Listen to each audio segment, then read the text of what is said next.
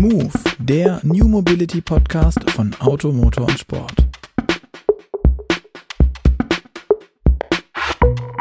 Hallo und herzlich willkommen zu einer neuen Folge von Move, dem New Mobility Podcast von Auto, Motor und Sport. Mein Name ist Luca Leicht und heute sitzt wieder nicht mir gegenüber, sondern in München im Homeoffice der Kollege Gerd Stegmeier, der Leiter der Online-Redaktion. Deswegen hallo und herzlich willkommen, Gerd. Schön, dass du wieder da bist. Hallo Luca, ja, freut mich auch sehr, dass wir heute wieder sprechen können. Und du hast ja schon gesagt, Move ist ein Podcast-Format von Auto, Motor und Sport. Und genau darum soll es heute gehen, um Automotoren.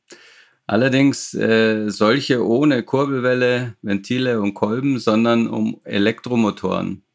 Und äh, damit sich die Petrolheads unter unseren Hörern nicht so total verloren fühlen, haben wir jemand von einem Unternehmen eingeladen, das weltberühmt ist für die Herstellung von, tja, Kolben eben. Und zwar für Verbrennungsmotoren. Wir begrüßen heute Dr. Martin Berger, Vice President Corporate Research and Advanced Engineering bei Male. Hallo Martin. Hallo ihr beiden. Ja, dein Jobtitel ähm, liest sich ja wie immer auf Englisch so ein bisschen kompliziert. Ich hätte das jetzt mal so mit Leiter Forschung und Vorausentwicklung übersetzt. Passt das? Das passt so, ja, das kann man so stehen lassen. Ich bin bei Male verantwortlich für alle Zukunftsthemen, um das einfach so in einem Satz zusammenzufassen. Und äh, ja, wie du schon anmoderiert hast vorhin, beschäftigen wir uns mit vielen Themen, ursprünglich mal mit äh, Kolben und allen metallischen Bauteilen am Verbrennungsmotor, aber inzwischen weit mehr. Und ja, äh, ich freue mich drauf, dass ich euch da einiges heute erzählen kann. Ja, sehr schön. Ähm, du hast schon angesprochen, Martin, mit dem Wechsel des Antriebsprinzips beim Auto wechselt natürlich auch der Motor. Jetzt möchte auch Male Elektromotoren bauen und du hast mit deinem Team einen entwickelt. Ähm, hast du denn persönlich auch noch eine Verbrennungsmotoren-Vergangenheit oder wie bist du sozialisiert? Also ich muss da vielleicht ein kleines bisschen weiter ausholen. Ja. Äh, Mahle ist seit 100 Jahren im Verbrennungsmotor tätig. Das ist kein Geheimnis. Wir haben letztes Jahr unser Firmenjubiläum gefeiert, unter besonderen Bedingungen allerdings.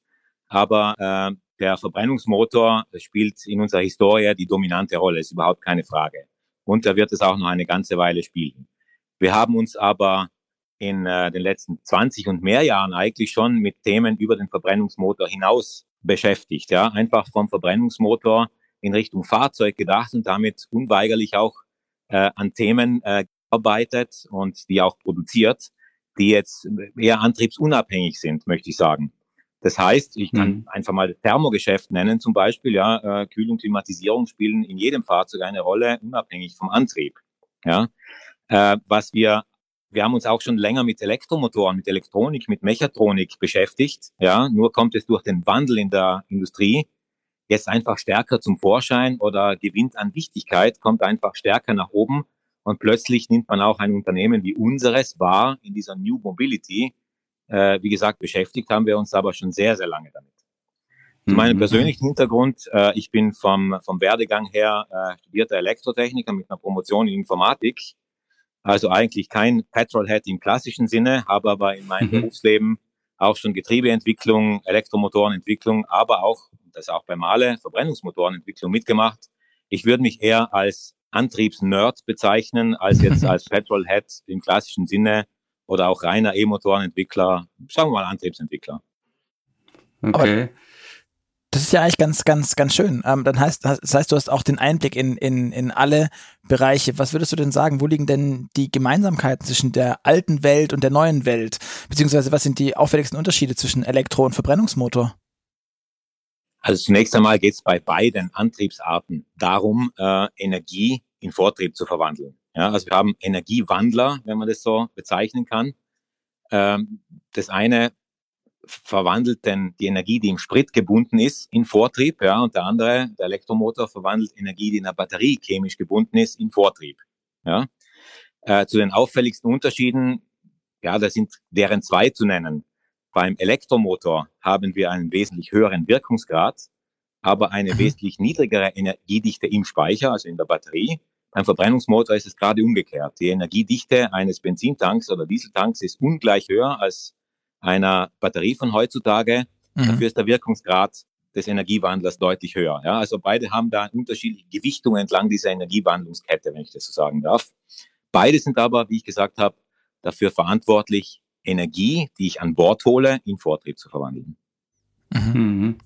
Von dem äh, Unterschied ausgehend ähm, kann man ja auch beobachten, dass mit dem äh, Wandel zum, zum Elektroantrieb eigentlich die Aufmerksamkeit ähm, stark Richtung Energiespeicher gegangen ist, also Richtung Batterie. Ähm, das ist so das, das ja, vitalste Forschungsfeld äh, gefühlt, wenn man so auf die Industrie guckt. Ähm, eigentlich etwas, was früher nur der Tank war, ein ziemlich einfaches äh, Konstruktionsmerkmal. Ähm, und früher waren die Motoren äh, gefühlt deutlich wichtiger. Würdest du dem zustimmen oder siehst du das komplett anders? Nee, dem kann man schon zustimmen und zwar unter dem Gesichtspunkt äh, dieser Energieeffizienz. Ja, äh, ich habe vorhin die, die, die, die, wie soll ich sagen, die Schwachstellen, wenn man das so bezeichnen kann, dieser beiden Antriebsarten mhm. genannt. Beim Verbrennungsmotor ist der Wirkungsgrad des Verbrennungsmotors an sich und da hat man mhm. einen immensen Forschungs- und Entwicklungsaufwand reingesteckt über die letzten, ja, fast 100 Jahre kann man sagen, um den effizienter zu gestalten, um aus der Energie, die eigentlich, eigentlich muss ich sagen, im Überfluss da ist im Benzintank, äh, deutlich längere Reichweiten zu erzielen. Ja, man kann das in Verbrauch ausdrücken, in Litern pro 100 Kilometer, je nach Fahrzeugklasse unterschiedlich. Aber da hat sich doch einiges getan, möchte ich sagen. Mhm. Wirklich, das sind wirklich ja, äh, herausragende Fortschritte erzielt worden über die Dekaden. Wenn man jetzt auf einen Elektromotor guckt, dann ist der Flaschenhals eben nicht der Elektromotor. Der hat eine Bombeneffizienz eigentlich schon. Ja, ich sage mal 90 Prozent, äh, das holt da niemanden hinterm Ofen hervor. Ne? Also 95 Prozent und mehr sind so die Zielrichtungen, die die mhm. Teilaggregate da erzielen. Und der Flaschenhals, wenn man das so bezeichnen möchte, ohne das irgendwie despektierlich zu meinen, ist eigentlich die Batterie. Ja, das heißt, mhm. mehr Energie drin zu speichern, schneller zu laden, äh, flexibler zu sein bei Kaltabfahrt und so weiter. Das sind eben die Herausforderungen, die sich halt vom Energiewandler selber in den Energiespeicher transferiert haben. Nochmal, das war beim, war und ist beim Benzintank eigentlich kein Thema. Es interessiert niemanden, ob du einen 65 Liter Tank oder 80 Liter Tank hast. Ja, du weißt, du kannst in relativ kurzer Zeit wieder genügend Energie an Bord holen. Und es geht darum, diese effizient im Vortrieb umzusetzen. Ja? Beim Elektromotor mhm. hat sich das ein bisschen umgekehrt. So möchte ich es ja. analysieren. Ja.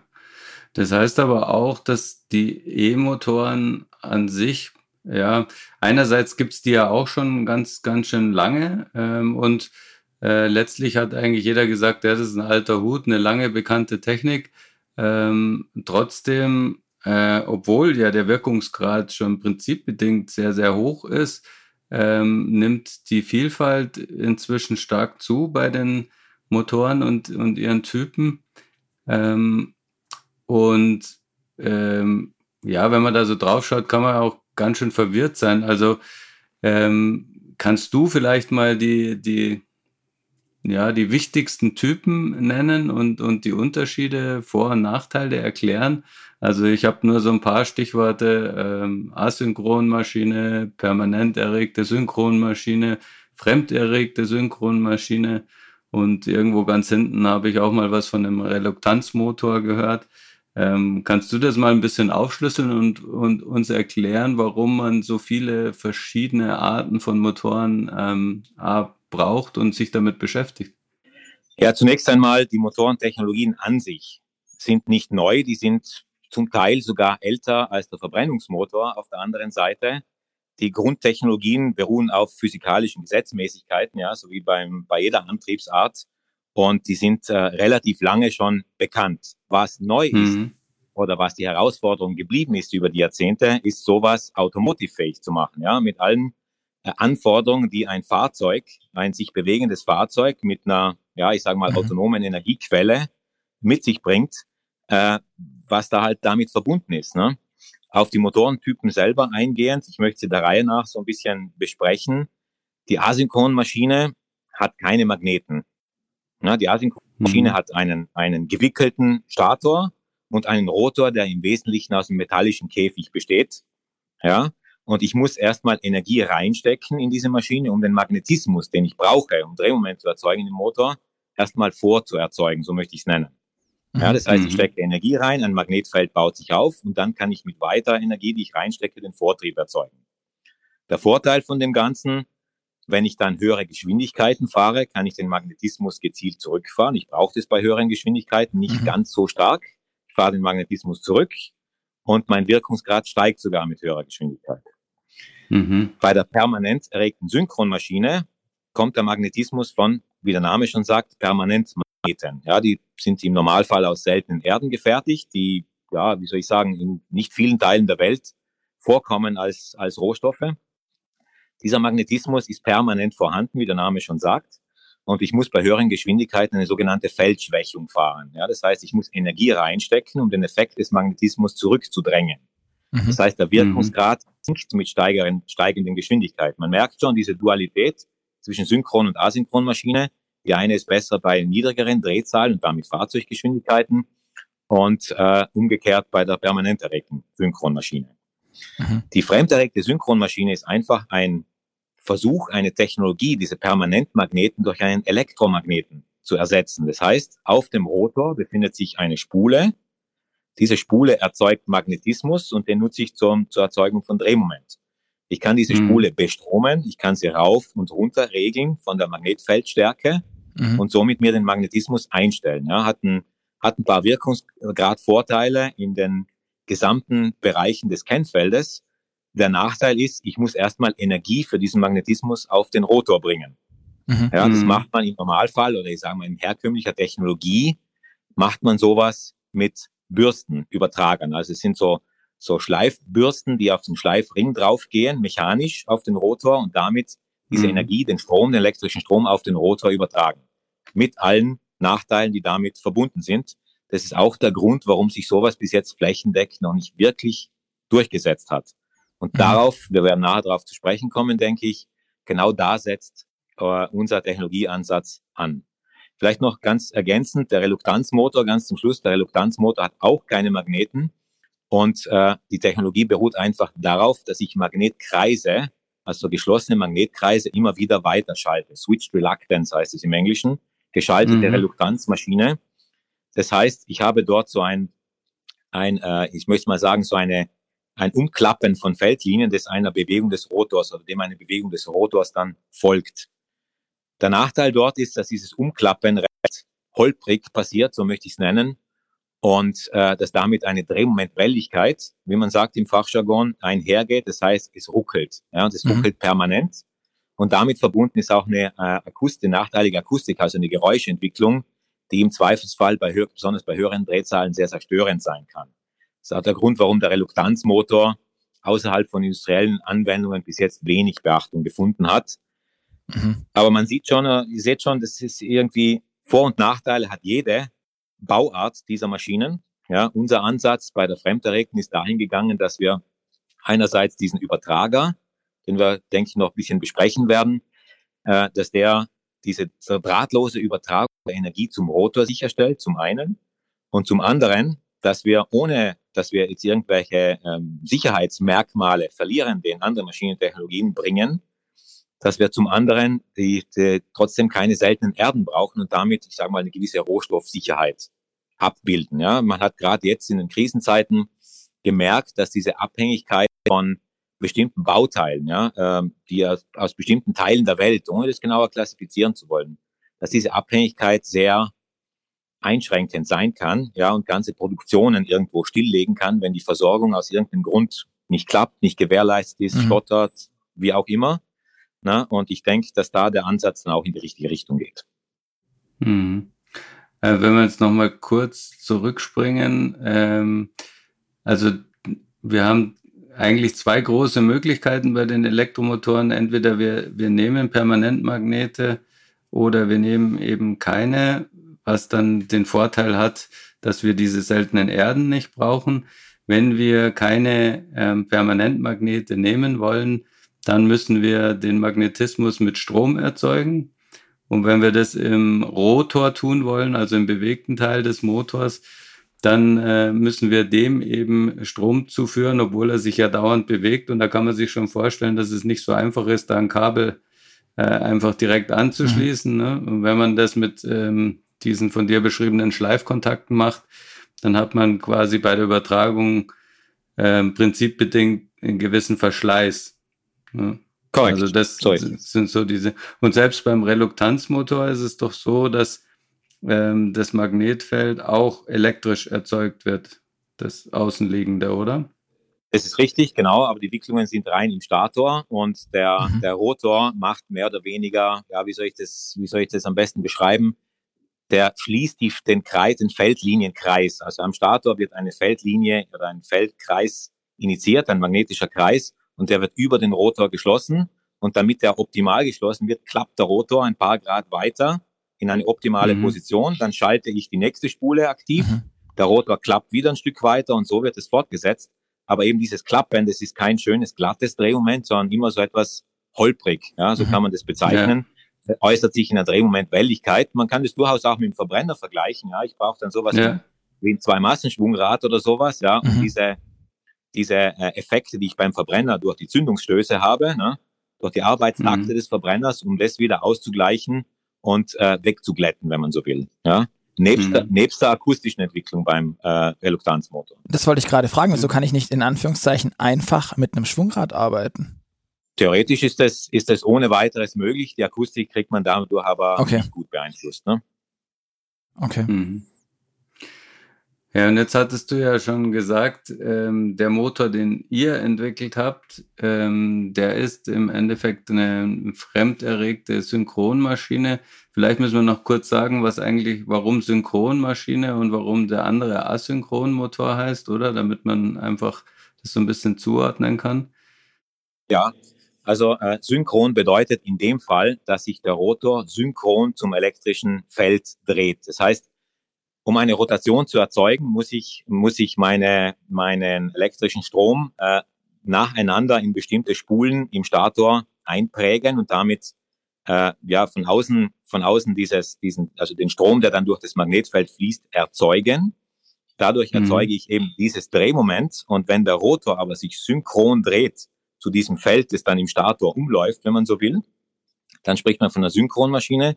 Bei der Asynchronmaschine mhm. kann man sich das so vorstellen, dass ich zum Erzeugen dieses Magnetfeldes, ja, brauche ich eine Relativgeschwindigkeit zwischen dem drehenden Teil, also zwischen dem Rotor und dem umlaufenden Magnetfeld. Das nennt man im, im Fachjargon Schlupf.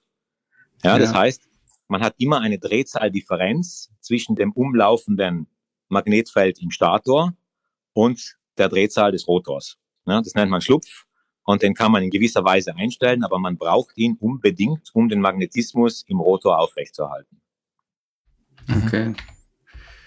Und der Schlupf ähm, im Normalfall bedeutet ja auch immer einen gewissen Verlust, oder?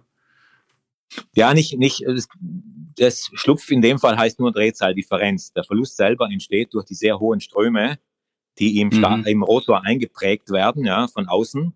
Ich habe im Wesentlichen Windungszahl 1, ich habe dicke Aluminium- oder gar Kupferstäbe, wo ein mhm. doch erklecklicher Strom fließt, der im Kreis fließt, der den Rotor warm macht und damit zu Wirkungsgradverlusten im Rotor mhm. fließt nicht so in der Form. Ich habe es in anderer Form, aber nicht, nicht so in elektrischer Form in der permanent erregten oder fremd erregten Synchronmaschine habe. Ja, ich habe Magnetverluste, ich habe leitungsgeführte Verluste. Jeder Motor hat seine Vor- und Nachteile. Ja, das ist, Wirkungsgrad ist das eine, die Bauteile und die, ja, in dem Fall bei uns hier Versorgungssicherheit mit Rohstoffen ist die andere Seite der Medaille. Das heißt, euer Motor ist quasi krisenfest, wenn man so will. So, so, so, so, so, so der Plan. So ist der Plan. Also wir, wir gehen auf, ich sage mal, äh, Metalle herkömmlicher Art. mhm.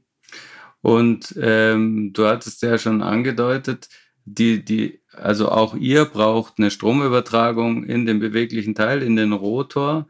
Ähm, aber ihr habt es anders gelöst und, und spart euch ähm, diese Bürsten, also und den, den Schleifring. Ähm, kannst du kurz erklären, wie genau ihr das gemacht habt? Das kann man sich so vorstellen, also es läuft elektrotechnisch gesprochen nach dem Transformatorprinzip. Das heißt, ich habe eine kontaktlose Übertragung zwischen zwei äh, ja, Leiterschleifen ja, wie bei einem Transformator, den man aus Netzgeräten oder so kennt. Äh, auch in Handy-Ladegeräten sind solche Transformatoren noch drinnen. Mhm. Und das Handy-Ladegerät ist vielleicht ein ganz guter Vergleich. Ja, ich erzeuge zuerst eine höher frequente Wechselspannung beim Handyladegerät sind es typischerweise 15 Kilohertz und ohne jetzt zu viel zu verraten, in ähnlichen Dimensionen bewegen wir uns auch. Und mhm. dann kann ich mit einem relativ kleinen Transformator genügend Energie übertragen, ohne dass ich eine elektrische Verbindung brauche. Ja, aber ich brauche dafür Wechselspannung. Gleichspannung kann man nicht drahtlos übertragen nach dem Transformatorprinzip. Mhm. Ja, wir übertragen das über einen kleinen Luftspalt. Wir haben einen drehenden Teil und einen stehenden Teil und über diesen kleinen Luftspalt da wird über ein Wechselfeld, ein sogenanntes Wechselfeld, Energie übertragen, die im Rotor wieder in Gleichspannung verwandelt wird und dann auf die Spulen aufgebracht wird. Okay. Das heißt aber auch eine normale ähm, Synchronmaschine bräuchte ja da ähm, also Wechselstrom im Stator, als damit da ein Drehfeld da ist, damit sich überhaupt was dreht und ähm, Gleichstrom im Rotor, oder? Ja, ist nicht ganz korrekt. Das Wechselstrom im Stator stimmt auf jeden Fall. Äh, bei der permanent erregten muss ich nur den Magnetismus zurückdrängen. Das mache ich durch einen zusätzlichen Stromanteil im Stator, der den Magnetismus in Schach hält, sagen wir mal so. Ja, je schneller mhm. die Maschine dreht, desto mehr erzeugt sie an Widerstand, weil es ja auch ein Generator ist in jedem Betriebspunkt. Ne? Das erzeugt äh, einen generatorischen Gegendruck, wenn man so sagen möchte. Und den muss ich zurückdrängen, den muss ich kontrollieren. Und das mache ich mit dem sogenannten D-Strom, nennt sich das im, im Fachjargon, wo ich den Magnetismus einfach zurückdränge. Aber ich muss Energie investieren, um diesen Effekt zurückzudrängen. Deshalb mhm. sinkt dann mit steigender Drehzahl der Wirkungsgrad. Ja, aber grundsätzlich ähm, mag magnetisiert man ja den Rotor mit, mit dem Gleichstrom, weil das Feld äh, des Rotors ist eher ein konstantes, oder? Und gedreht wird über, den, über das Statorfeld, oder? Das ist richtig, aber ähm, ja, also es ist schon ein Gleichstrom, wenn man so will, ja, aber er ist auf dem Wechselstrom aufgeprägt, ja, also als eine Komponente des mhm. Stromzeigers, sagt man da. Äh, ich muss zu einem bestimmten Zeitpunkt, der für das Drehmoment völlig ungeeignet ist, aber um den Magnetismus zu arbeiten, genau da muss ich Strom einprägen. Also man sagt, mhm. er liegt 90 Grad Phasen verschoben zum Drehmoment bildenden Stromanteil. Okay. Und ähm, diese Transformation, also du musst ja dann die Spannung, die du von der Batterie bekommst, die ist ja, das ist ja eine Gleichspannung, die musst du dann zunächst mal ähm, verwandeln in eine Wechselspannung, damit du sie auf den Stator übertragen kannst. Und dann äh, wird auf dem Stator wieder in, in Gleichspannung zurückverwandelt, oder? Genau, das ist korrekt. Ja. Und ähm, hat man dabei nicht auch gewisse Verluste äh, oder ist diese Transformation auch mit einem sehr guten Wirkungsgrad verbunden? Die ist mit einem sehr guten Wirkungsgrad verbunden. Das spielt sich auch im Bereich 95 Prozent plus ab. Man bedenke mhm. aber, wir übertragen etwa zwei bis drei Prozent der Leistung, die in den Vortrieb geht, auf den Rotor.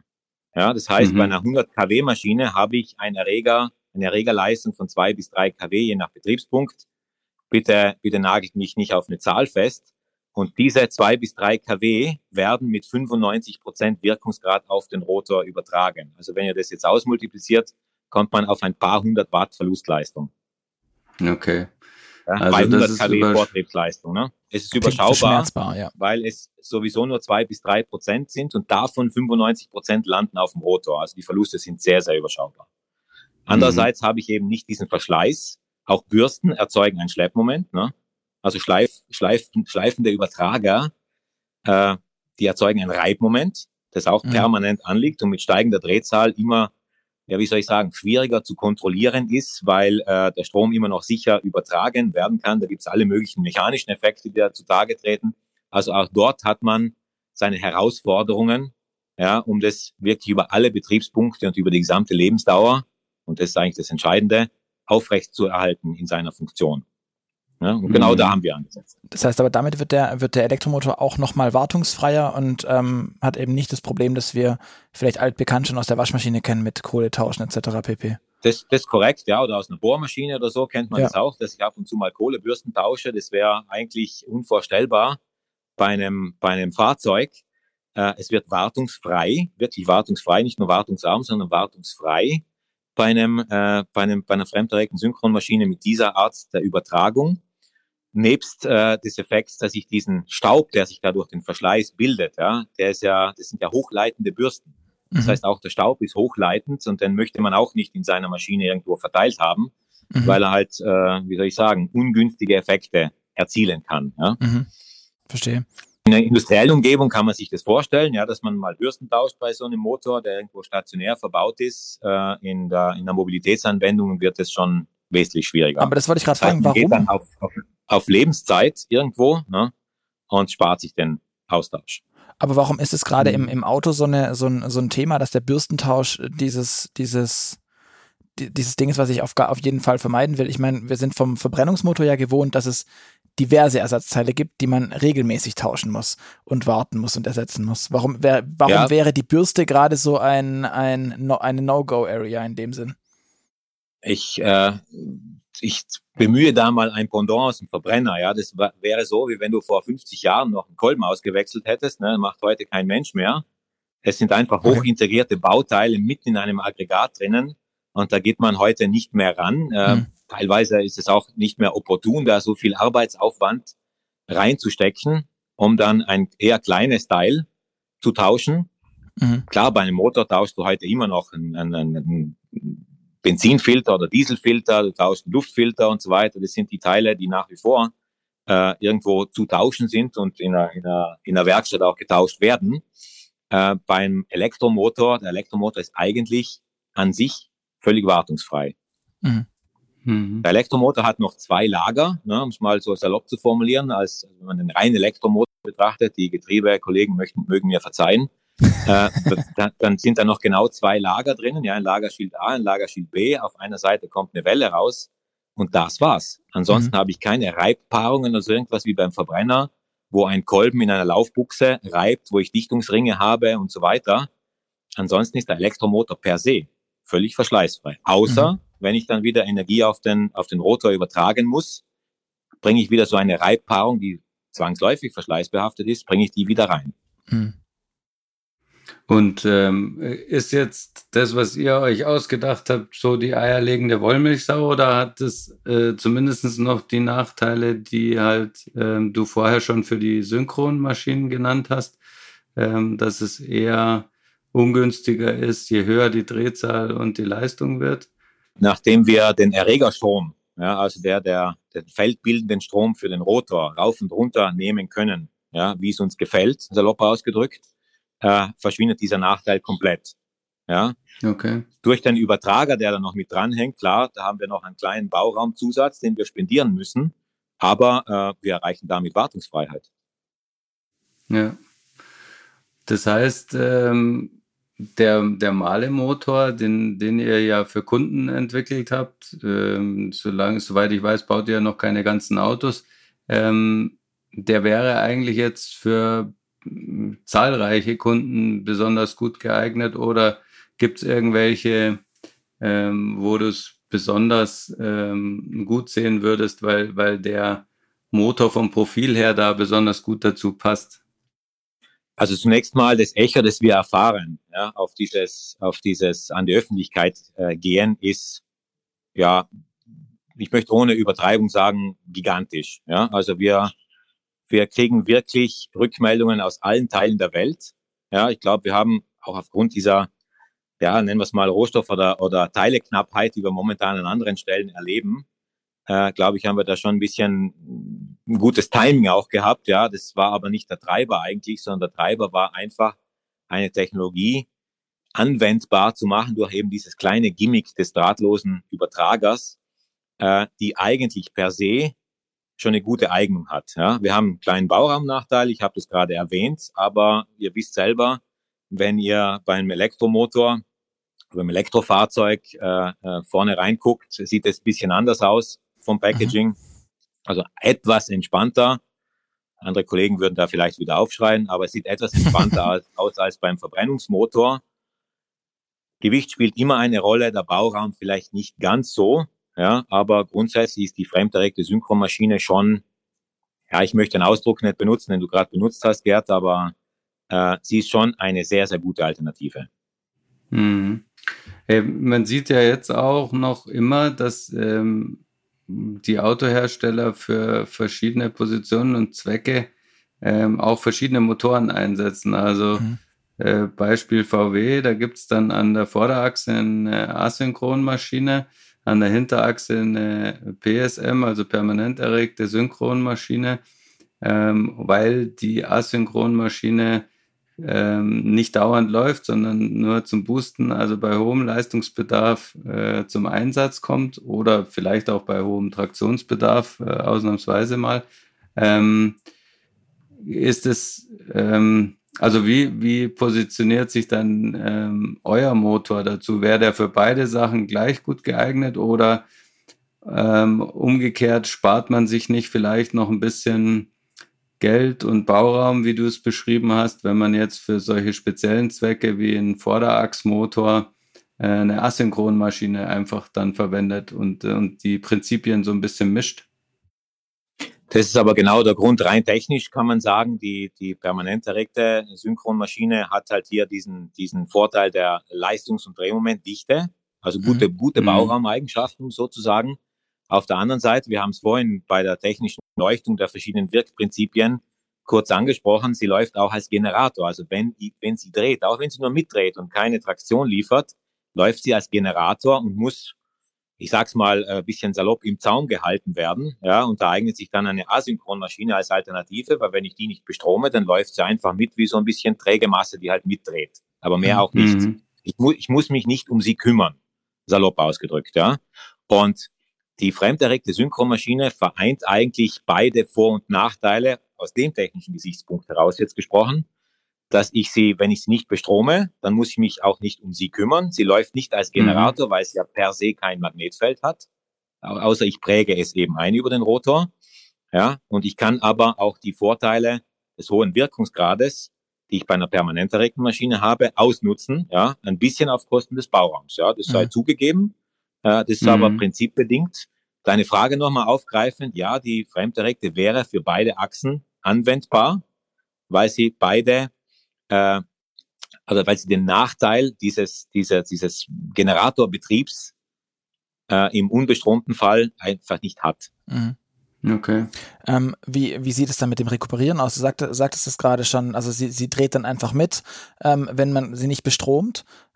Wie ist es, wenn man sie bestromt? Dann kann sie als Generator funktionieren oder, oder fungieren. Ja. Ähm, ja. Aber genauso gut oder dann schlechter? Du, die Wirkungsgradbereiche, die unterscheiden sich vielleicht äh, um einen Prozentpunkt. Wir könnten jetzt lange rumdiskutieren, in welchen Bereichen des Wirkungsgrad-Kennfeldes mhm. wir, wie, wir wie wo rekuperieren. Am Ende des Tages ist es so wie beim Verbrenner auch eine Frage, wie wende ich meinen Antrieb mhm. an? Ja, wenn ich äh, auf der Autobahn äh, fahre, sehr hohe Geschwindigkeiten, sehr starke Beschleunigungen, sehr starke Verzögerungen, habe ich andere Eigenschaften als wenn ich auf der Landstraße gemütlich dahin tuckere und ich habe nochmal andere Eigenschaften, wenn ich rein im Stadtverkehr Verkehr mich bewege. Ja, das ist analog zum Verbrenner. Ich habe ein technisches System, das in verschiedenen Betriebspunkten verschiedene Wirkungsgradketten hat. Mhm. mhm. Ja, ich, ich suche gerade irgendwie noch nach einem Problem so ein bisschen. Ich hatte jetzt, äh, das, deswegen hatte ich überlegt, vielleicht, vielleicht ist genau. die Rekuperation das Problem. Es kann ja nicht so, äh, ich, ich bin mir sicher, es war nicht einfach, aber es kann ja nicht so einfach sein.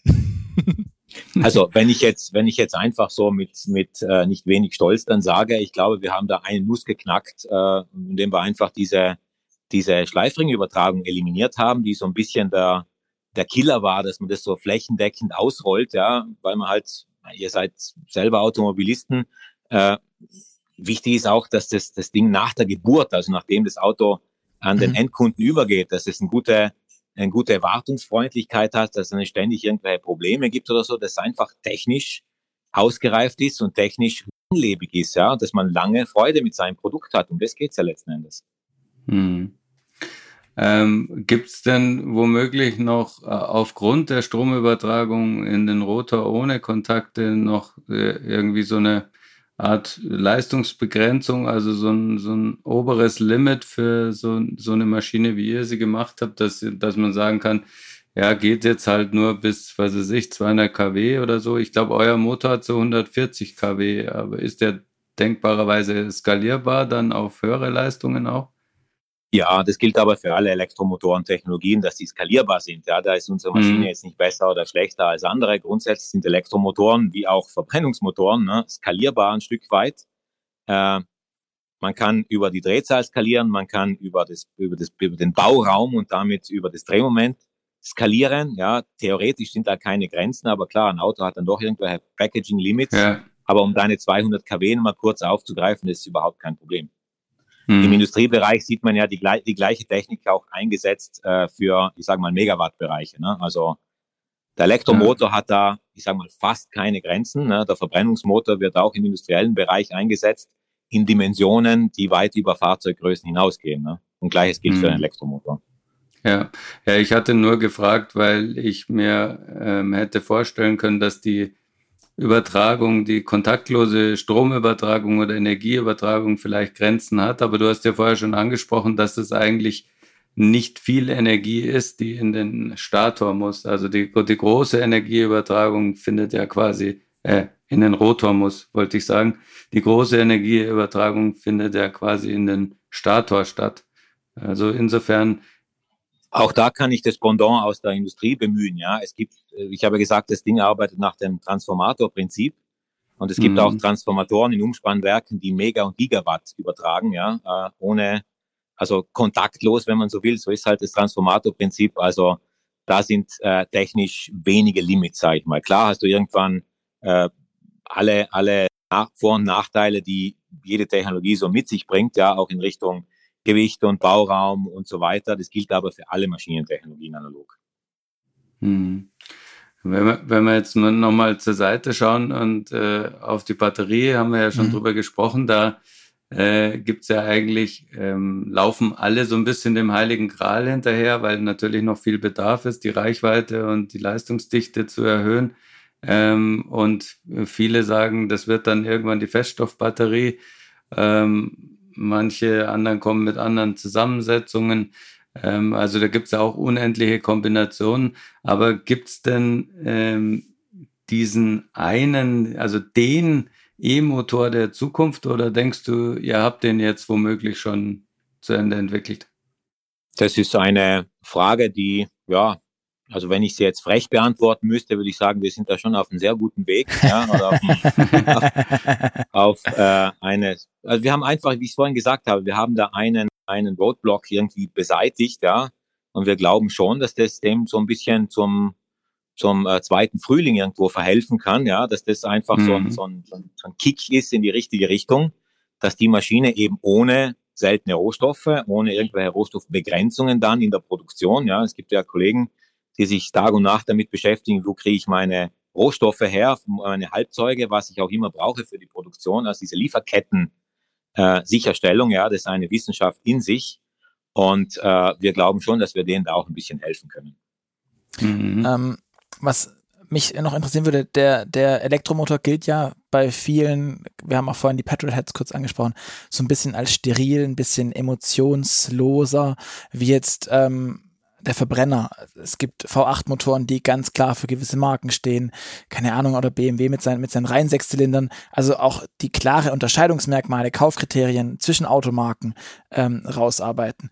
Glaubst du, beim Elektromotor wäre sowas auch denkbar oder sind die, ist das dieses Vorurteil, das viele haben, ähm, in deinen Augen ein Stück weit berechtigt und richtig, weil ein Elektromotor halt so immer von Null an gut wegzieht. Es ist irgendwie äh, doch vergle sehr vergleichbar und sehr, sehr, ja, erkannte äh, ähm, ähm, ja, positive Merkmale mitbringt, dass da gar nicht so viel Differenz sein kann im Motor selbst als, als Kriterium. Ja, da möchte ich jetzt zwei Aspekte anführen. Zum einen, ich kann auch einen Elektrotriebstrang applizieren, wie man so sagt, ne? also bestimmte Betriebsbereiche unterschiedlich äh, ja zur Anwendung bringen. Ja, äh, unter Petrolheads äh, so der Ausdruck, wie hängt denn der so am Gas? Ne? Also wie ist die Drehmomententfaltung, mhm. wenn ich da wenn ich da äh, aufs Gas steige, das kann ich auch beim Elektromotor sanfter oder aggressiver applizieren, je nach Fahrzeug, je nachdem, was das Fahrzeug darstellen und können muss, Lenkdynamik, dann in Verbindung mit der Querdynamik, mit dem Fahrzeug. Also ich glaube schon, dass es da genügend Spielraum für markenbildende Differenzierung irgendwo gibt. Ja, zum einen. Und zum anderen, das, was halt fehlt, ja, das, was den, den wirklichen äh, Petrolheads oder denen, die halt mit Herz am Verbrenner äh, dran waren und dran sind, der Sound. Ne? Der Sound ist natürlich mhm. nicht so jetzt wie ein V8 oder V6, ja, kann man ja im Normalfall sofort unterscheiden oder ob es ein rein Sechszylinder ist oder irgendwas, der, der Sound fehlt halt. Das stimmt, ja. Also wenn ich wehmütig sein müsste jetzt, ne, dann würde ich sagen, okay, der Sound, aber den Rest, sage ich mal, da kommen schon ein paar andere Charakteristiken noch zutage, die äh, auch durchaus vorteilhaft sind. Ne? Du hast gerade angesprochen, ne? dieses brachiale Drehmoment losbrechen von Null an. Ja, also technisch gesehen muss man die Elektromotoren sogar ein kleines bisschen im Zaum halten, weil mhm. die könnten eigentlich noch mehr. Ne? Aber es nützt ja nichts, wenn ich jedes Mal, wenn ich sanft aufs, Gas tippe, schwarze Striche hinter mir herziehe und die Reifen abnütze. Technisch es, möglich es, es gibt es Autos, aber. die machen das ganz bewusst und die wollen das auch. Aber du, du sagst es gerade, die Elektromotoren können das, aber gefühlt können das ja alle. Ähm, deswegen die Frage nochmal, oder, oder Das ist ja nichts Schlechtes, oder? Ja, aber wo, wo, also kaufe ich dann, kann ich ein Elektroauto aufgrund seines Motors kaufen oder kaufe ich es am Ende eh nur wegen der Batterie und dem Infotainment oder so? Also ich, oder weil der Ledersitz besser riecht? Ja, also klar, das sind so Ausstattungsmerkmale, die äh, bei jeder Antriebsart mittlerweile so ein bisschen mehr an Bedeutung gewinnen. Ja, ich sage Infotainment, Connectivity äh, oder eben das autonome Fahren, ja, das, das viele, das viele jetzt irgendwo als, als äh, Ziel ausgegeben haben, ja. Das sind Merkmale, die in der Mobilität, wie soll ich sagen, anderen Schwerpunkt einfach gewinnen als der schiere Sound, die Beschleunigung und das reine Fahrgefühl. Ja, das ist anders beim Elektromotor oder beim Elektrofahrzeug, aber ich glaube schon, dass man im Gesamtpaket immer noch ganz toll auch die Marken schärfen kann und herausarbeiten kann. Auch, auch über den Motor speziell. Weil ich, ich, hatte, ich hatte zwischenzeitlich so ein bisschen die Befürchtung, dass der Elektromotor so ein bisschen sowas wie einem Türscharnier verkommt und so ein bisschen einfach ist eh da, funktioniert eh, ähm, erwarte ich auch, dass es funktioniert und hat eben keine Besonderheit mehr und kein, kein Haben-will-Effekt mehr auslöst, weil Motor gleich Motor gleich Motor gleich Motor. So wie mich das Türscharnier meines Golfs gegen meinen Ford auch nicht juckt. Ja, also wie das jetzt aufgebaut ist. Den Antrieb aufs Türscharnier zu, zu reduzieren. Oder ja, das war so, sehr das, gemein äh, und sehr vereinfacht, ich weiß jetzt, schon. Da muss ich jetzt schon ein bisschen schmunzeln, ne? aber äh, es ist, es ist es ist, glaube ich, schon so, dass der Antrieb, der Vortrieb, die schiere Leistung oder Beschleunigung oder so nicht mehr das Alleinstellungsmerkmal ist, dass einfach viele andere Faktoren, die die Mobilität an sich betreffen, da ist eben nicht nur die Reichweite aus der Batterie, sondern wie ich gesagt habe, Infotainment, Connectivity, Innenraumgefühl, wir beschäftigen uns auch damit zum Beispiel, ne? also dass da Dinge einfach nochmal zum Fahrerlebnis dazukommen, die früher ein bisschen im Hintergrund waren. Ja, man denkt mal zurück an die 50er Jahre oder so irgendwas, ein Fahrzeug, ohne jetzt irgendwelche Brands zu nennen, äh, wie ein Fahrzeug da ausgesehen hat vom Innenraum oder so, das wäre heute völlig inakzeptabel und ich definiere ja heute schon das Fahrzeug auch über den Innenraum, über das mhm. Gefühl im Fahrzeug. Und klar, in der Premium-Klasse ist die Wertigkeit nochmal eine andere und die, der Anspruch des, des Käufers, des Fahrers auch nochmal ein anderer. Und ich glaube schon, dass sich das auch nahtlos auf die Elektrofahrzeugwelt irgendwo äh, übertragen lässt. Ihr seid sicher schon äh, viele Elektrofahrzeuge gefahren und auch nur beim Reinsitzen äh, hat man schon ein gewisses Gefühl, da ist der Antrieb noch gar nicht im Spiel. Ich glaube einfach, dass die Gesamtheit eines Fahrzeugs äh, in der Summe all ihrer wertbildenden Komponenten und Eigenschaften, dass das genügend Spielraum zur Markendifferenzierung offen lässt. Unabhängig jetzt vom reinen mhm. Elektromotor und von der schieren Leistungsangabe eines Elektromotors. Hm. Du hast ja gerade äh, schon so schön von schwarzen Strichen gesprochen. Das ist äh, ja immer der, der ja, explosiven Drehmomententwicklung des Elektromotors schon bei niedrigsten Drehzahlen geschuldet. Ähm, wo kommt das eigentlich her? Warum ist der Elektromotor da so, also technisch gesehen, was ist die Ursache? Warum ist der untenrum so wahnsinnig kräftig? Äh, ja, zum einen, das ist die Charakteristik eines Elektromotors, der einfach mit einem satten Drehmoment von null, wirklich von Drehzahl null aus, der mhm. das kann. Das zweite ist das, was Ansprechverhalten eigentlich bezeichnet. Das heißt, ich gehe aufs Gas, wie schnell spüre ich den Vortrieb? Ja, diese Wirkungskette, diese Signalkette ist einfach beim rein elektrischen Antrieb viel, viel weniger latenzbehaftet, sagt man, also viel, viel weniger verzögerungsbehaftet als bei einem Systemverbrennungsmotor, der erstmal Luft ansaugen muss oder reingepumpt bekommt, wie auch immer, äh, der eine, wo eine Verbrennung ablaufen muss und dann erst die Mechanik ins Drehen kommt, ja. Der, der elektrische Strom fließt halt nun mal, oder die Information, die Signalinformation, äh, Elektromotor dreh dich, die ist einfach viel, viel schneller am Bestimmungsort. Die Schleusen, also sprich die Chips können viel schneller aufmachen und ich habe innerhalb von ein paar zig Millisekunden volles Drehmoment.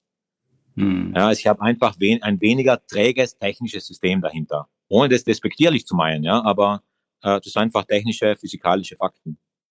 Mhm. Und rein technisch gesprochen ist es ja auch so, dass ich mit dem schnell äh, an vor Ort gebrachten Strom ja dann sofort die ganze Energie da habe, während beim Verbrenner muss ich ja durch mehrere Takte erstmal die Kraft erzeugen. Ne? Also da hängt es auch ein bisschen mit der Drehzahl zusammen. Also je mehr Takte, je mehr Drehzahl ich habe, desto mehr Energie habe ich ja verbrannt und das dauert einfach ein bisschen, bis sich das aufbaut. So kann man das, so kann man das beschreiben, ja. Ja. Und ähm, gleichzeitig ist es aber so, dass wir jetzt immer mehr Elektroautos sehen, die wahnsinnig hohe Leistungen, wahnsinnig hohes Drehmoment haben, also und oft dann aber die Leistung als Boost angegeben haben, ähm, der halt nicht so wahnsinnig lange ähm, zur Verfügung steht. Ähm, manchmal so, sind es nur einstellige Sekundenzahlen, manchmal so 30 Sekunden. Ähm, und dann gibt es nochmal eine extra Angabe für die Dauerleistung, die oft erheblich niedriger liegt. Ähm, liegt es aus deiner Sicht eher am Motor oder liegt es ähm, an der Batterie? Also zunächst mal äh, die, diese Angabe von Spitzenleistung und Dauerleistung bei einem Elektromotor, die hat es immer schon gegeben. Ja, das ist jetzt nicht erst im, in der Mobilitätswelt oder in der Autowelt entstanden, sondern die hat es immer gegeben. Ein Elektromotor hat man immer über diese beiden Zahlen charakterisiert. Typischerweise äh, Spitzenleistung für 30 Sekunden. Mittlerweile gibt es auch den Parameter mit 6 Sekunden. Und Dauerleistung mhm. heißt, ich kann das für immer und ewig abrufen. Das hat aus, aus technischer Sicht äh, den, den, den, ja, den Hintergrund der Entwärmung. Ja, Ich habe beim Elektromotor eine gewisse thermische Masse, die kann ich mit einer Spitzenleistung beaufschlagen der Motor wird warm und ab einem gewissen Zeitpunkt kann die, die thermische Masse, also sprich die, die Metalle, salopp gesagt, mhm. nicht mehr Wärme aufnehmen und die muss abgeführt werden über ein Kühlsystem. Ja, äh, beim Elektromotor, nachdem ich keine Reibbarungen und nichts habe, kann ich auch im kalten Zustand, äh, wie soll ich sagen, voll aufmachen die Schleusen und eigentlich gleich direkt in die Spitzenlast gehen. Ist bei einem Verbrenner schwer vorstellbar beziehungsweise auch gefährlich für die Lebensdauer. Äh, mhm. Warum man jetzt beim Elektromotor immer die Spitzenleistung angibt und nicht die Dauerleistung, so wie man es eben beim Verbrenner tut, das entzieht sich meiner Kenntnis und ist so ein bisschen paradoxon, aber das hat sich halt so etabliert. Ne? Aber nochmal, diese Leistungsangaben, Spitzenleistung und Dauerleistung in der Charakterisierung eines Elektromotors, die hat es immer schon gegeben. Okay. Und wenn, wenn jetzt man sehr viel Aufwand in eine Kühlung stecken würde beim Elektromotor, dann könnte man die Differenz zwischen Spitzenleistung und Dauerleistung reduzieren? Oder ist es dann eher die Frage, wie viel Energie kann die Batterie in dem Gesamtsystem äh, pro Zeiteinheit äh, äh, bereitstellen? Ja, also grundsätzlich, äh, grundsätzlich ist zu sagen, dass äh, am Ende des Tages schon irgendwo die Batterie, äh, der, Energieversorger, wenn man so sagen will, ja, dass das irgendwo der limitierende Faktor ist. Aber tun wir für den Moment mal so, als ob das unlimitiert wäre, dann ist schon wichtig, dass ich aus der aus der Leistung, die ich oder aus der, der Wärmeleistung, die abfällt, ja, also die, die, die erzeugt wird in dem Motor, dass ich die permanent auch abführen muss. Und je näher mhm. ich an die Quelle drankomme, desto besser ist es und desto leichter ist es, dieses, diesen, diesen Sprung zwischen Spitzenleistung und Dauerleistung zu schließen, ja.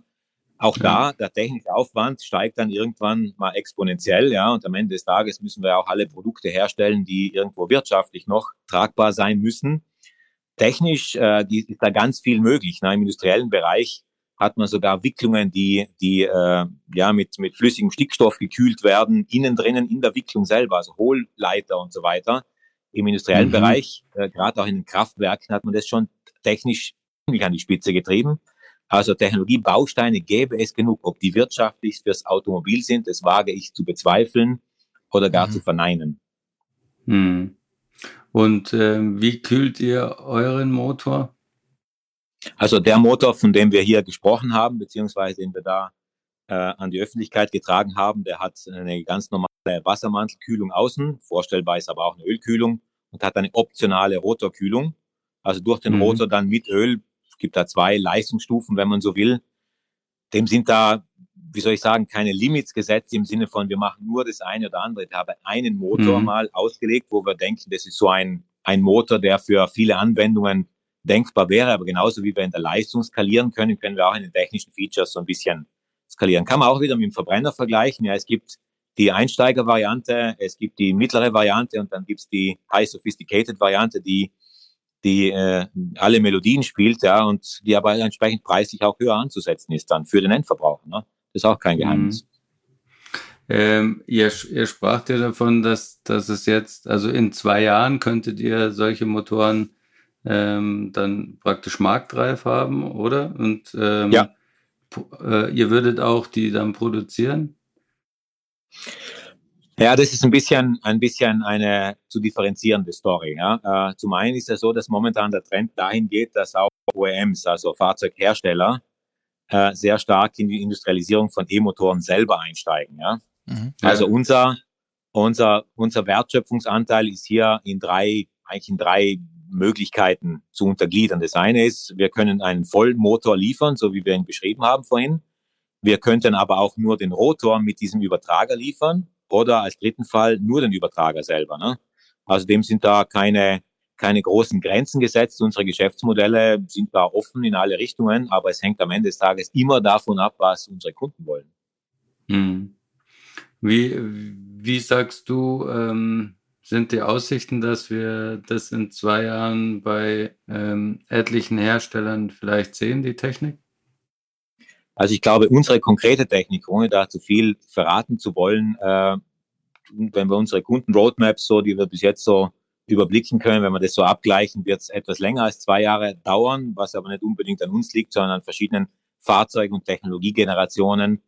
Sagen wir mal so, mhm. die Roadmaps in der Elektromobilität aller Hersteller dieser Welt, die stehen über die nächsten fünf oder sechs Jahre und die Frage ist, wann kann man so einen Technologiebaustein einphasen? Mhm. Na, das ist aber das ist aber Sache eines Herstellers und da sind wir als Zulieferer eben der Zulieferer. Verstehe. Ähm, wir haben jetzt gerade nochmal über Drehmoment gesprochen und auch so die Unterschiede zwischen Elektromotor und Verbrennungsmotor. Ähm, kannst du noch so ein bisschen als Elektromotoren-Experte sagen, also wie kriege ich denn an einen Elektromotor besonders ähm, hohes Drehmoment, also konstruktionsbedingt hin? Also was muss ich da für Merkmale hineinkonstruieren, damit das Drehmoment besonders hoch ist? Und wie ist es mit der Leistung? Also wovon hängt das ab? Also ich möchte ich möchte jetzt einfach ein bisschen verallgemeinern, uh, unabhängig von der Maschinentechnologie. Grundsätzlich gibt es so eine Faustformel, dass das Drehmoment äh, proportional ist zum Volumen eines solchen mhm. Motors. Mhm. Ja, also im Wesentlichen Durchmesser zum Quadrat mal Länge. Ja, das ist proportional zum Volumen. Ja, dann der Strom, den ich einpräge in den, in den, in den Motor. Und das war's eigentlich schon. Das sind die drei Parameter, mit denen ich eigentlich das variieren kann. Klar, ich kann noch mit dem Magnetfeld ein bisschen spielen, aber sehr eingeschränkt, weil Magneten auch Sättigungsgrenzen haben. Aber im Wesentlichen mhm. skaliere mhm. ich über die Länge. Über die Länge skaliert sich der Motor linear. Also wenn ich mhm. ganz grob gesagt die Eisenlänge verdopple von so einem Motor, verdoppelt sich das Drehmoment. Wenn ich den Durchmesser mhm. verdopple, vervierfacht sich das Drehmoment. Ja? ja? Und wenn ich den Strom verdopple, verdoppelt sich das Drehmoment. Ja? Dem sind allen irgendwo technische Grenzen gesetzt, hier und da. Also beim, beim Luftspalt zum Beispiel, also im Durchmesser irgendwo die Umfangsgeschwindigkeit. Das heißt, ich kann nicht beliebig große Maschinen bauen, die beliebig hoch drehen. Aber im Wesentlichen sind das die definierenden Faktoren fürs Drehmoment. Die mhm. Drehzahl selber hat auch technische Limits irgendwo. Also die Umfangsgeschwindigkeit des Rotors ist irgendwo ein technisches Limit. Die Art der Lagerung, die ab einer gewissen Drehzahl dann sehr aufwendig wird, aber im Wesentlichen ist die Leistung, die ich dann rauskriege, aus dem Ding an der Eckdrehzahl einfach Drehmoment mal Drehzahl. Hm.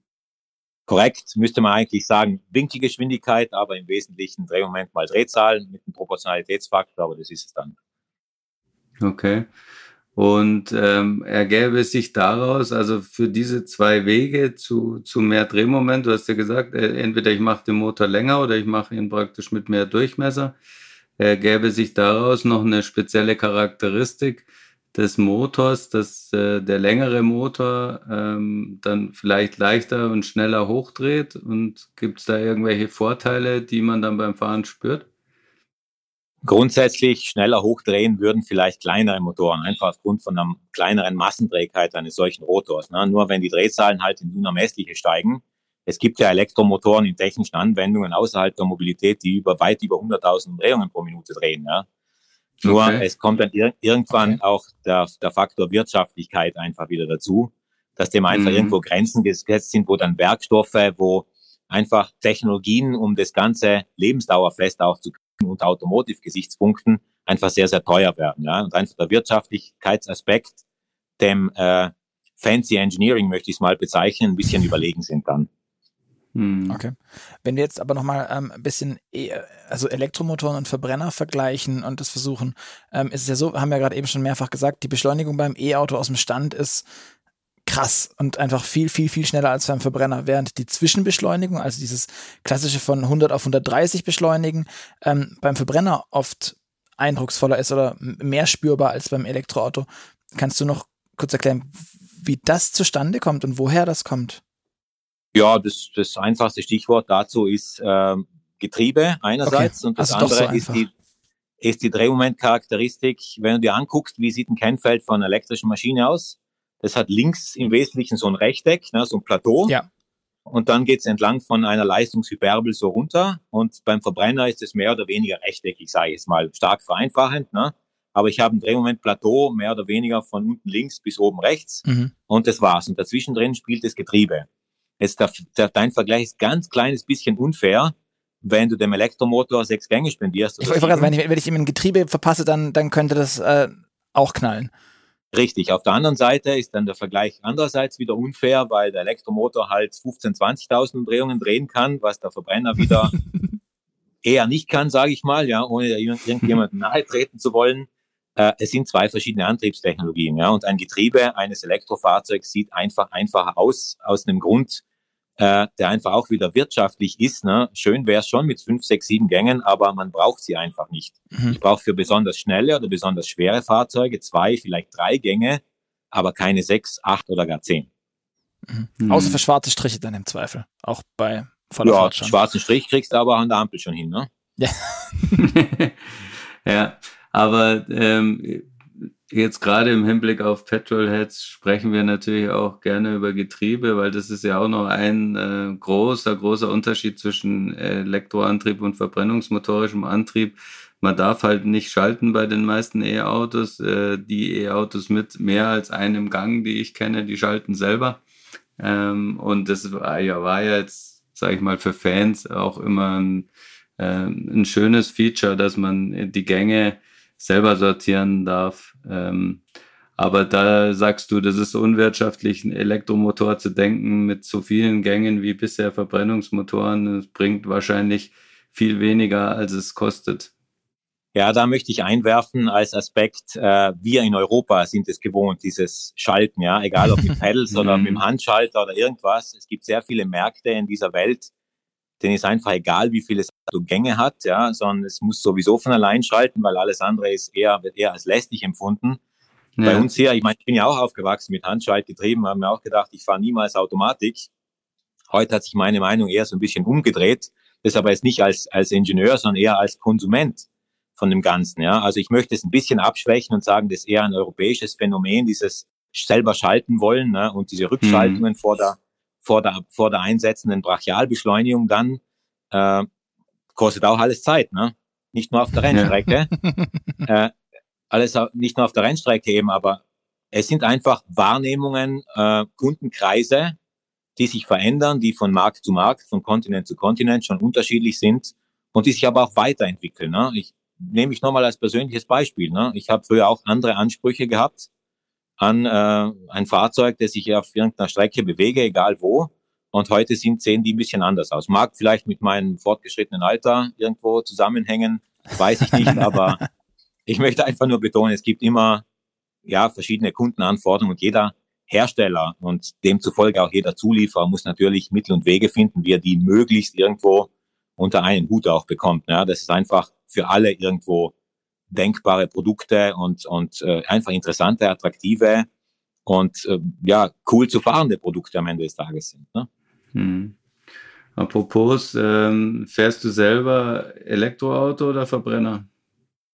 Also ich bin da so ein bisschen, äh, ja, wie viele andere. Ich fahre sehr viel Langstrecke. Ich fahre privat mhm. ein Kombi. Ja, ich habe auch Familie und fahre eben auch Langstrecke.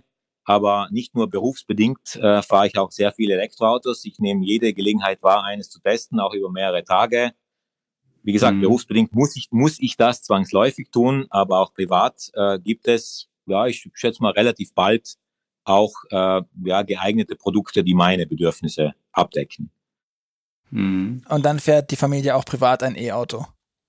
Ja, also, also für, für, für äh, Kurzstrecke, ich meine, wir wohnen auf dem Land, ne, Trips in die Stadt, äh, im Umland zu fahren oder so, warum nicht? Ja, das wäre heute schon denkbar, aber wie gesagt, wir fahren sehr viel Langstrecke, Verwandtschaft wohnt weit weg und so. Ne?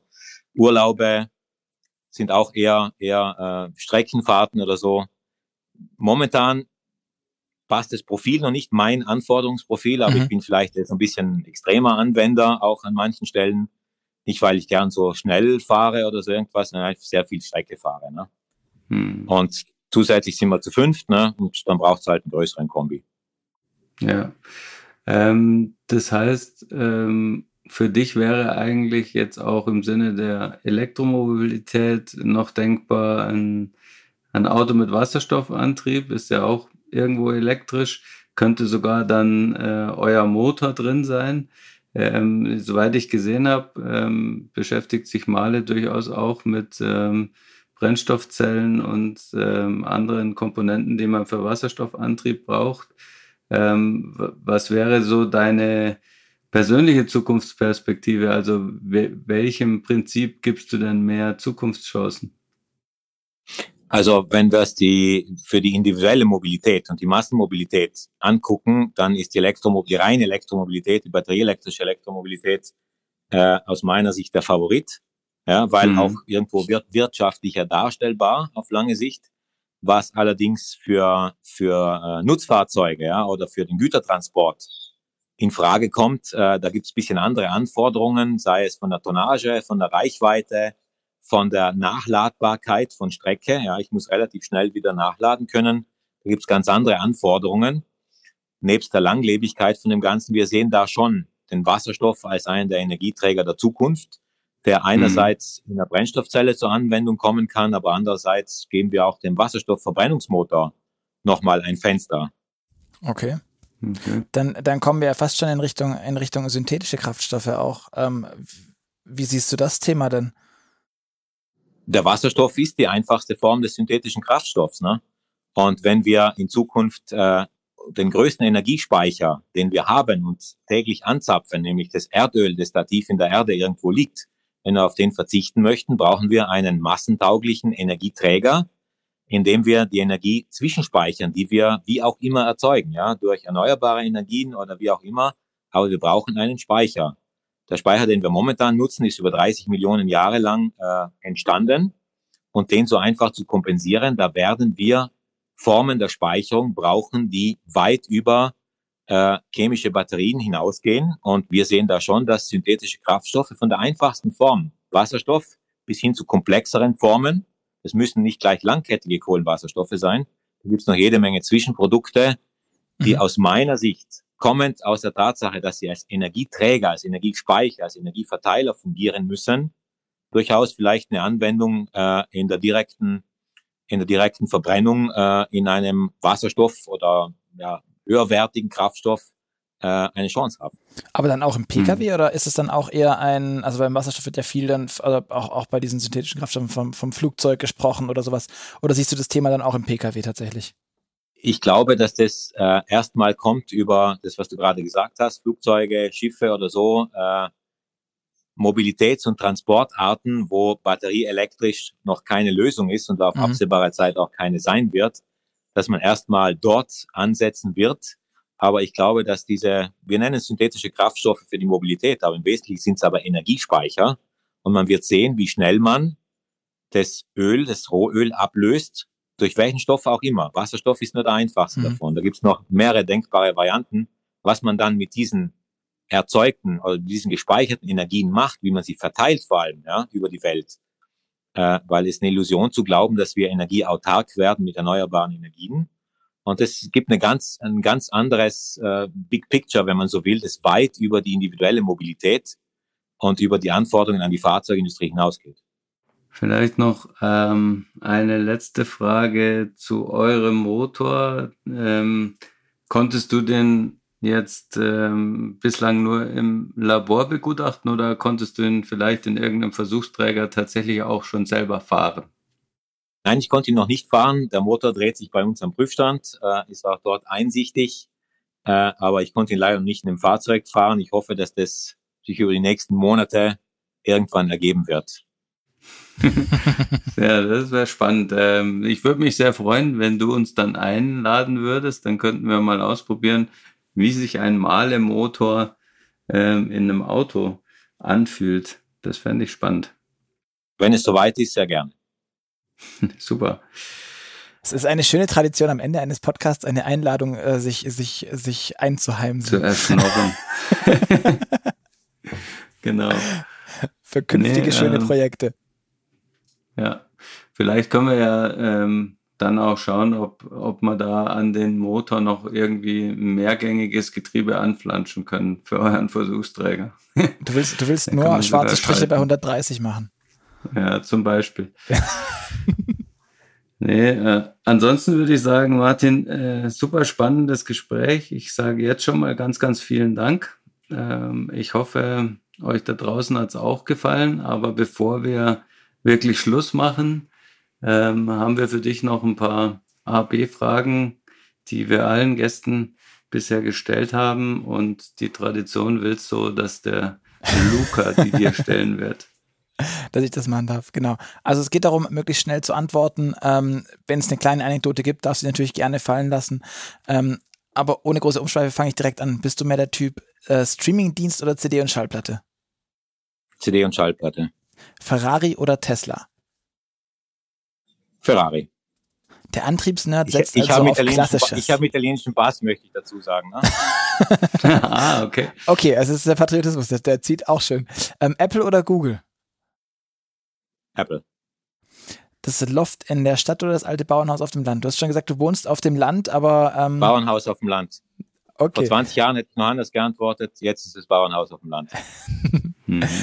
Im Auto sitzt du lieber vorne oder hinten? Vorn. Links oder rechts? Links. Sagen deine Mitfahrer, dass du ein guter Fahrer bist? Äh, nö.